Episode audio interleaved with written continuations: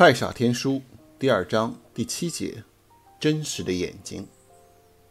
Jim 说：“好的，我想我未来一个月可以好好做这个练习了。我还有一个问题，在刚才一直有点困惑我。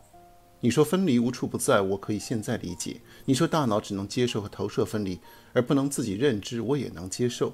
你说分离追逐是一切痛苦的根源，只有消除了分离，走向合一的意识，才能真正创造内在的欢快乐。”我想以后可以慢慢理解，但是有一个关于分离的根本概念，你必须要讲清楚。我理解好坏、美丑、大小、多少、善恶都是分离。我还理解时间、空间也可以是分离的元素。但是为何你说真实、爱、奇迹不是分离呢？在我的理解里，真实的对面是虚幻，爱的对面是仇恨，奇迹的对面是平庸。如果你说追逐任何一个分离都是制造恐惧，那么追求真实为何不一样，造就虚幻的恐惧呢？追求爱不一样，造就不爱的恐惧。可是太傻天书中却说，真实没有反面，爱也不存在层次，这是什么意思？太傻说：“Jim，你这个问题问得非常专业。如果你能意识到这个层次，说明你已经真的理解分离了，并且开始追求真实的世界了。我们这一章谈的主题是真实与虚幻。”真实是永恒存在的，而虚幻的存在是依心智而定的。大脑认为存在或者不认为存在，因为你直到现在还是相信大脑的，因为你的大脑有了善恶观念区别的预设观念，所以你肯定会认为它存在的。我们要分辨的是，你那些预设的善恶的观念，它是否真实的。首先，我们来看一下，到底什么是分辨真实和虚幻的根本判断方式。就好像我们上次给出的是不是洗脑的判断方式一样，真实的事物一个最大特点是永恒存在，无关时间，无关观察者，无关角度，无关对象。真实是规律，无论你是意否是否意识到，是否承认它，不管到底是谁在观察它，到底从哪个角度观察，它都是真实的存在和运作着。就好像这张桌子，不管谁看，都可以说它就是一张桌子。虚幻的特点是它会变化，它与时间相关，它与观察者从哪个角度、哪种方式、哪个角度都有关系。虚幻的事物因为变化而不可能成为规律，如果规律变了，就不叫规律了。例如这张桌子，它到底是好桌子还是坏桌子？是高级的桌子还是不高级的？其实谁也说不清楚。这些基于分离的观念都是虚幻的，所以桌子。是真实的，附加在桌子上的观念是虚幻的，就好像学历、财富、房子、汽车等等，这些都是真实的。如果你附加一些好坏、对错、大小、多少的观念在上面，那些观念，那个虚幻的世界就会给你制造各种矛盾。分离特点是无穷无尽，所以你可以找到无穷无尽的分离的形式。每一种分离都存在反义词，但是一个事物如果走向合一，它最终的形式却是很少的。最终真实的事物是没有反面的，很多真实的反面在虚幻中连定义都无法定义。例如，这张桌子是真实的存在，这张桌子的反面是什么呢？难道是没有桌子吗？记住，没有桌子是不存在的，是虚幻的。同样，光是存在的，没有光的黑暗和没有桌子一样是不存在的。包括你说的爱与真，还有光，都是时间之外的，但是其实都是最无限合一的表达形式，实质都是一体的。就好像光驱散黑暗，但是其实只是光的存在，黑暗并不存在。有光的地方就没有黑暗，而会没有存在没有光的地方吗？也许会有，但那只是幻觉的世界。同样，爱也是没有反面的。当然，我说的爱不是人类世界常说的爱情、同情、友谊或者亲情的爱，那种爱只是爱在幻觉世界里的一种表达方式，并不是真正的爱。真正的爱是没有对象、没有层次、没有多少，也不分彼此的。如果你说你爱谁多一点，你爱某某，你不爱某某，你现在爱，以后不爱了，这些爱肯定不是真正的爱。爱是自由，爱是理解，爱是宽恕一切，这样的爱才是你说的爱情、友谊、亲情之类的有对象的爱最完整的表达。这就是为什么人总是在爱中感到痛苦，因为他所感受的并不是爱，不是爱是什么呢？肯定是幻觉，是恐惧，是束缚。在这里，我们只是简单涉及一下对真实的爱与真实的力量的讲解。我们将在第四次谈话中进行。所以，我们说真实、爱、光都是没有反面的。如果你看到了反面，那仅仅是幻觉世界中缺乏真实、缺乏爱、缺乏光而已。这是一种分辨方式，其实很简单。记住，凡是真实，不可能存在反面。如果存在反面，存在敌人，存在可能削弱、和伤害真实本身的事物，真实就不可能称之为真实的。之所以真实的事物被称之为规律，就是因为它们不可能变化，不可能随时间和认识的角度而变化。就好像我们说，认真实的认识规律是：你看到自己想看到的，先有意识，再有外在的创造。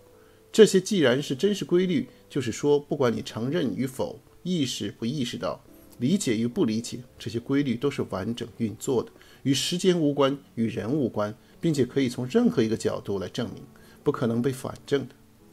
所以你不会说比较真实或更真实。因此，这些原则可以作为你判断究竟是否是真实和虚幻的本质原则。第一，看它们是否有反面；第二，它们是否有层次；第三，看他们是否与时间和对象有关，这些也是真实的眼睛看到真实的世界的过程。大脑如果能一直遵循这样的思维模式，它才能不断地强化自己对真实的世界和真实的认知规律的认识，才能真正的成为真实的表达工具，而不是在自己制造的幻象公世界中不断循环。注意，你在一些佛教类或禅宗类的书籍里会看到很多纠结关于这个世界是不是真实的辩论。诸如这个桌子到底是不是真实的？两个人可以辩论一整本书。无论你认为这个桌子到底是不是真的，关键是你要用这个真实和虚假来认识什么，实现什么理解世界的目标。你当然可以说桌子的概念是你自己的预设观念之一，也是不存在的。但是这样其实并没有意义，只是玩一个文字和语言辩论的游戏罢了。这个世界的万事万物都是光，光的某种组合和显化。光是唯一真实的存在。就好像爱是唯一真实的力量一样，你、我、桌子、这瓶水、这个世界的一切都是光。我们说桌子是真实存在的，当然是可以从另一个角度推翻。但是一个人推翻这些观点，到底是为了获得什么呢？同样，我们强调分离是幻觉，是为了走出分离，恢复我们真正的身份和力量。如果任何人可以有一种方法，一边相信分离，一边又恢复自己的力量，他完全可以不管什么分离的事情。分离对于他同样可以是真实的。Jim 说：“我明白了，如果从这样看，即使这个世界很多都是真实的存在，但是一个人自己的生活在世界，哪一个不是用自己大脑来分析处理呢？这样不就是说，一个人眼中的世界几乎全部都是虚幻的，而真实的很有限吗？在每个人的世界中，难道不是几乎所有的行为、思想、表达都是在追求区别，都是被时间局限，也都是被目标和层次追逐所蒙蔽吗？”泰莎说：“这就是为什么说这个幻觉的世界感知方式是颠倒的。人们最坚定相信、肯定真实的，反而是虚幻的；而总是认为虚幻的，反而是真实的。判断一个人是不是认为一个事情是真实的，最大的表现是他会对一个事物有多大的兴趣。每个人都会对自己认为是真实的事物感兴趣。每个人只会想去、去想、去做、去讨论那些自己认为真实的、对自己有意义的事情。”就好像这个世界的人普遍的对电视剧、电影、生活矛盾、个人追求、新闻、杂志、比赛等等感兴趣。不管一个人怎样坚持那些东西都不重要。其实他们也都认为那些是真实的。而另外一些事情，绝大部分人都认为是虚幻的，诸如外星人、轮回转世、灵性探索、自我觉察、内在的平静等等。不管一个人怎么说服自己那些都是真实存在的，如果他连去探索的欲望都没有，这些事情对他们而言，确实是虚幻的，而这些他们一直认为虚幻的事情，更不要提去锻炼、去实践了。而这也是我们一开始提到的，为什么有那么多人自己认为自己真心相信某个道理，但他们却没有任何去实践努力。这些本质其实是他们还是处于觉知颠倒的状态，而他们本质上并没有真的相信。你可以把握这个规律：一旦这个世界普遍认为是合理的，必然是幻觉的。而这个世界普遍认为不合理的、不可接受的、要去怀疑的，反而很有可能是真实的。但是，这不是必然规律，只是某种对大脑颠倒的认知模式的提醒和参考罢了。这就是我们一开始说的：为何这个世界的人们即使看到真理，即使所谓相信这是真理，也往往不会去追求它。他们其实还没有相信，他们只是觉得自己相信了。相会转世轮回的人，还会相信死亡的恐惧吗？相信自我价值是最大意义的人，还会去为了房价涨跌而苦恼吗？你在思考什么？你在追逐什么？你在读什么书？你周围的世界关注什么？都是一个人内在到底相信什么的直接表达。这个不管怎么伪装都是没有用的，你不可能欺骗自己。核心的问题从来不是你给多少证据，而是每个人是否有那双看见真实的眼睛，真正的看到究竟什么是真的，什么是虚幻的，到底应该追求什么。Jim 说：“我明白了，我还以为你说的第三只眼是某种能打开特种特异功能，看到灵界或者某种灵魂的样子。原来是这样，当然这也很重要。”泰莎说：“你说的第三只眼当然是存在的，但是你不可能在不理解真实和虚幻的区别，还在追求虚幻的世界的那些剧情的环境下来发展任何自己的奇迹的能力。这是我们第六章才会处理的问题。”如何发展奇迹能力和使用真正的创造力？那里教导的注意力锻炼的技巧，就是你打开第三只眼的真实的视野的核心锻炼。你现在还在黑暗的深海里，周围全部都是分离的水，你怎么在水里会学会点火呢？就算我把道理和原则一股脑的教给你，你如果不去觉察和清除大脑中的分离的思维模式，不摆脱那些大脑病毒，你就什么魔法和创造都不可能学会。记住，时间和分离的认知，彻底的摆脱是所有真实力量创造和奇迹的基础。奇迹只有在太泰傻的指导下才可能发生。如果你还是坚持虚幻的感知，在一个分离的世界追逐，你是不可能拥有真实的感知，你也不可能与泰傻有效的交流。吉姆问道：“那在真实的眼睛底下会看到什么呢？我怎么知道那些是不是预言里面看到的？”过去与未来一样，是我们大脑病毒的某种幻觉呢？泰莎说：“你用你自己的眼睛看到这张桌子，和你自己在大脑里想象一张桌子，你会分不清区别吗？存在和幻觉的区别是天差地别的。你看到的时候，根本就不会怀疑那是虚幻的。当然，Jim，你可能觉得我说的真实的眼睛只是一种比喻，只是一种思维方式，这不是比喻。”未来，你走到太傻第二步，在注意力的锻炼的深入阶段里，打开你内在的眼睛后，会和看到一棵树、一瓶水一样，看到一个新的世界的层次。当然，肯定和你现在的看到的感觉是不一样的。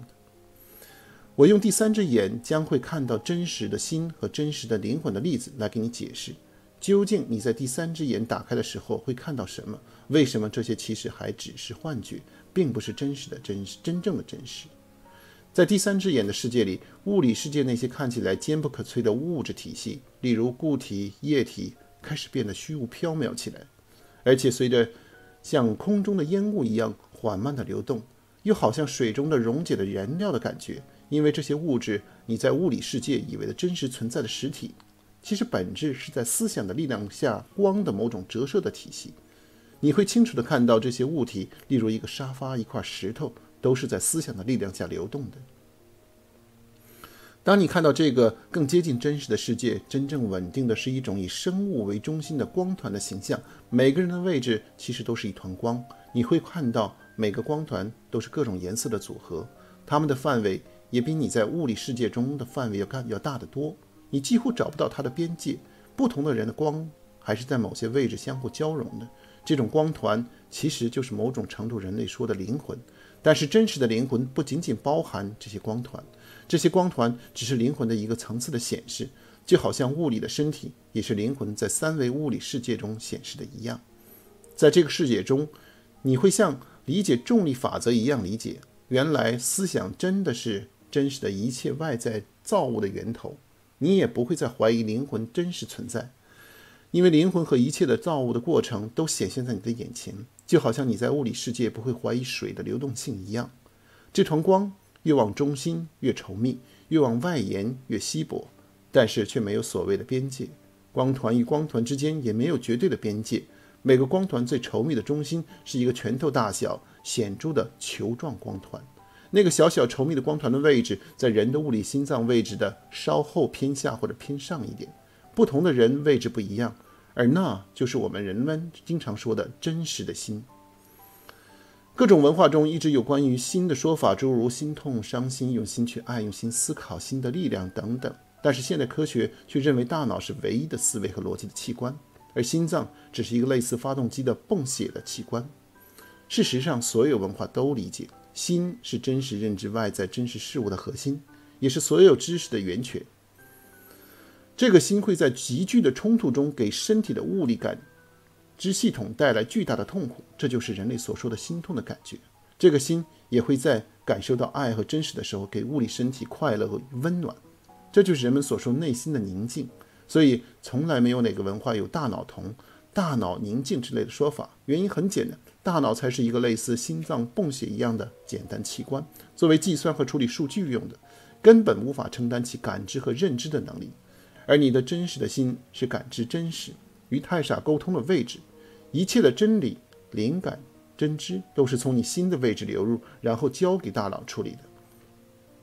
你如果在当下一刻停止了大脑病毒的喧嚣，你就会在那一刻听到。之后，你只要不用你的预设观念判断去选择、去怀疑，你自然的知道。记住，这是真实的过程，不是比喻，也不是想象，更不是什么催眠过程的自我说服。我只是提前告诉你，你内在的眼睛将会看到的真实的世界会是什么模样的。当然，这种第三只眼的感觉本质上并不是感知完全的真实，而是感知另外一个层次的幻象。任何在时间空间内的感知体系其实都是幻象，只是有的幻象更处于沙漠的边缘，而更坚实、更接近真实。你能从中看到更多真实的影子，但是这并不改变其幻象的本质。而你物理的眼睛，因为长时间的被分离的感知所束缚，看到的更多的是一个物理世界的光谱体系。这个体系看起来尽管真实，但却但是却仅仅只是一种更深厚的假象。吉姆说：“哇，原来真的每个人都有真实的心，我还以为那是文学的比喻呢，这实在是太奇妙了。”泰莎说。这个世界很多的真理都被当成比喻，而真正来，而真正原来只是比喻一下东西，却被人们认为是真实的事情，一直在期待和追求。比如耶稣说的升天、最后的审判等等，都是比喻。但是真实的心灵魂的存在，你大脑的真实的能力、太小的真知，包括我们说的很多次的意识创造规律、奇迹，这些都不是什么比喻。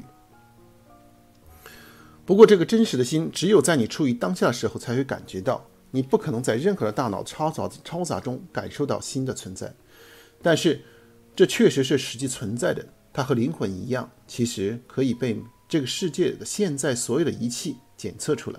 即使人的物体身体、物理身体死亡的时候，灵魂和心也可以被检测到存在。这种检测体系类似一些电影里面捉鬼机，其实本质只是一种能量波动检测体系。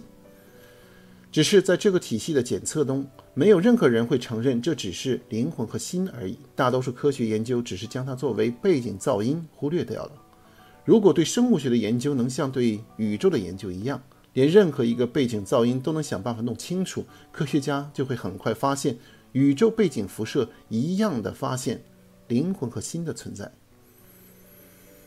其实第三只眼也是真实的感知，现代科学也了解这种神秘的感知系统。如果你查询一下盲眼视觉的相关资料研究，你就会知道这个体系早就被清楚发现了，只是人们不承认这是一种人人都拥有的能力而已，只以为这类这种是类似天才儿童一样的特殊现象，类似的什么天才儿童的速算研究啊，一些特殊大脑的快速记忆啊，这些研究都进行了几十年了，也不只是有一两个案例，在中国什么少年班天才儿童更是随处可见。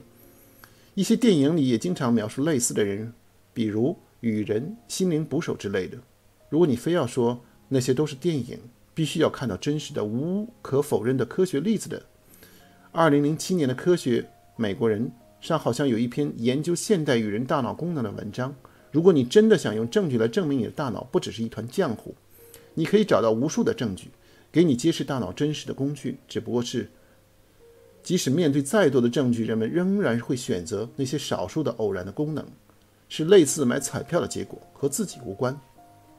你看，不管是外星人还是自己真实的能力，或者任何一个问题，如果你开始相信你大脑的病毒，你就什么真实的都不可能相信，你只会相信你已经相信的了。这些事实，这些事物，即使是真实存在的，就是说，那是每个人的能力。也是每个人真实可能获得的功能，只不过一个人根本不相信，所以也不努力去发展而已。当然，一个人要去发展这些能力，必须要有正确的途径。因此，当我们在《太傻天书》中说“用心知道，用心感知，倾听你心的声音，感受内心的平静”等等涉及心的问题的时候，请记住，这不是比喻。心的本质是灵魂能量的中心，是更接近真实的体系，但是它们终究不是完全真实的，因为它们还是在时间和空间之中。绝对的真实是没有形象和界限的，是不可能用数学体系描述的。然而，这真实的心和真实的灵魂却是在一个更接近真实的视觉体系中可以看见的，只是你用你的物理的眼睛看不到。它们之所以更接近真实，是因为它们更真实地反映思想的创造规律，更清楚地区别真实和虚幻。例如，在这个视野中，你会看到灵魂和灵魂之间，不管相隔多远，其实都是相互连接，而且不可分离的。灵魂和灵魂之间也一直在相互交流。我们是一体的，并且没有区别。我、你还会看到爱的力量是如何真实的让灵魂融合，恐惧的力量如何让人远离，但却又不可分离。你会看到每个创作的过程是如何一步一步从思想的现实中显化，而那些恐惧让你本来将现实实现的愿望一瞬间消失。未来的人们可以像研究物理或者化学规律一样，研究思想形成现实的某种细节和规律。但是这些规律在现实世界却是同样的一模一样的起着作用。这是一个更接近真实的视野。这个视野里，你会轻易地区别真相与虚假，不会被那些表面的视觉而蒙蔽。但是，不管你看不看到这个视野，思想、现实分离合一、爱、灵魂、心的规律却不会改变。吉姆说：“这真的很吸引人呢。我未来有一天会看到吗？可是你说的，真实的思想可以创造你的生活的一切实相。”如果生活的一切实相都只是幻觉，那你怎么可能去创造呢？比如我说我想创造一段美好的感情，这就会说这是幻觉，真实的你是不会去创造的。这不又是循环的信则灵的体系了吗？太傻说，如何用基于真实的思想去创造，改变你生活的那些幻觉的束缚，真正的拥有快乐、美丽和富裕的人生，并创造自己一切的体验，这是我们未来要讲的重点。你也许觉得我们在真实和虚幻讲的太多，其实每个真实的创造都是具体的过程，里面有很多细节的思维方式和误区，所以在未来我们也会具体的说明。我肯定不会教你用信则灵这类无用的体系，而是具体的实践方式。另外，你说的生活的一切实相都是幻觉，那如何创造呢？这只是你的误解，只是你对实相认识模式的幻觉，实相本身并无真实和虚幻的区别。只是工具而已，就好像时间只是你对它的依赖和束缚，是你要解决的问题，并不是你要打败时间。你要处理的仅仅是你的思想究竟是如何看待时间。生活的一切经历也是一样，改变你的思想，生活会真的改变。这些我们在未来会做深入的探讨。吉姆说：“太好了，这让我很期待呢。是不是以后我会像一张掌握，像这一张掌握呼吸和反义词锻炼这样有效的反？”洗脑的工具一样，掌握真实的创造财富和生活顺利与快乐的技巧呢？我是不是能用来解决工作的麻烦之类呢？太傻说：“当然可以了，否则这叫什么创造呢？创造本身就是创造自己的一切。你在这个世界经历的每一个事物、每一个经验，都是在一样的规律下创造的。我们只是描述它、利用它，再创造而已。”吉姆说：“谢谢。那这一章是不是也有练习？”太傻说：“是的，下面给你。”我们在此下周见，感谢你的到来。这个过程看似我在教导，其实我是真正的学习者，你也是真正的老师。这个身份本来就是统一的，没有差别，一切都已经在太傻中合一。最后送给你一句话：记住你是谁，Remember who you are。这也是我在这次谈话一直希望你能理解的。吉姆说：“好的，谢谢你，下次见。”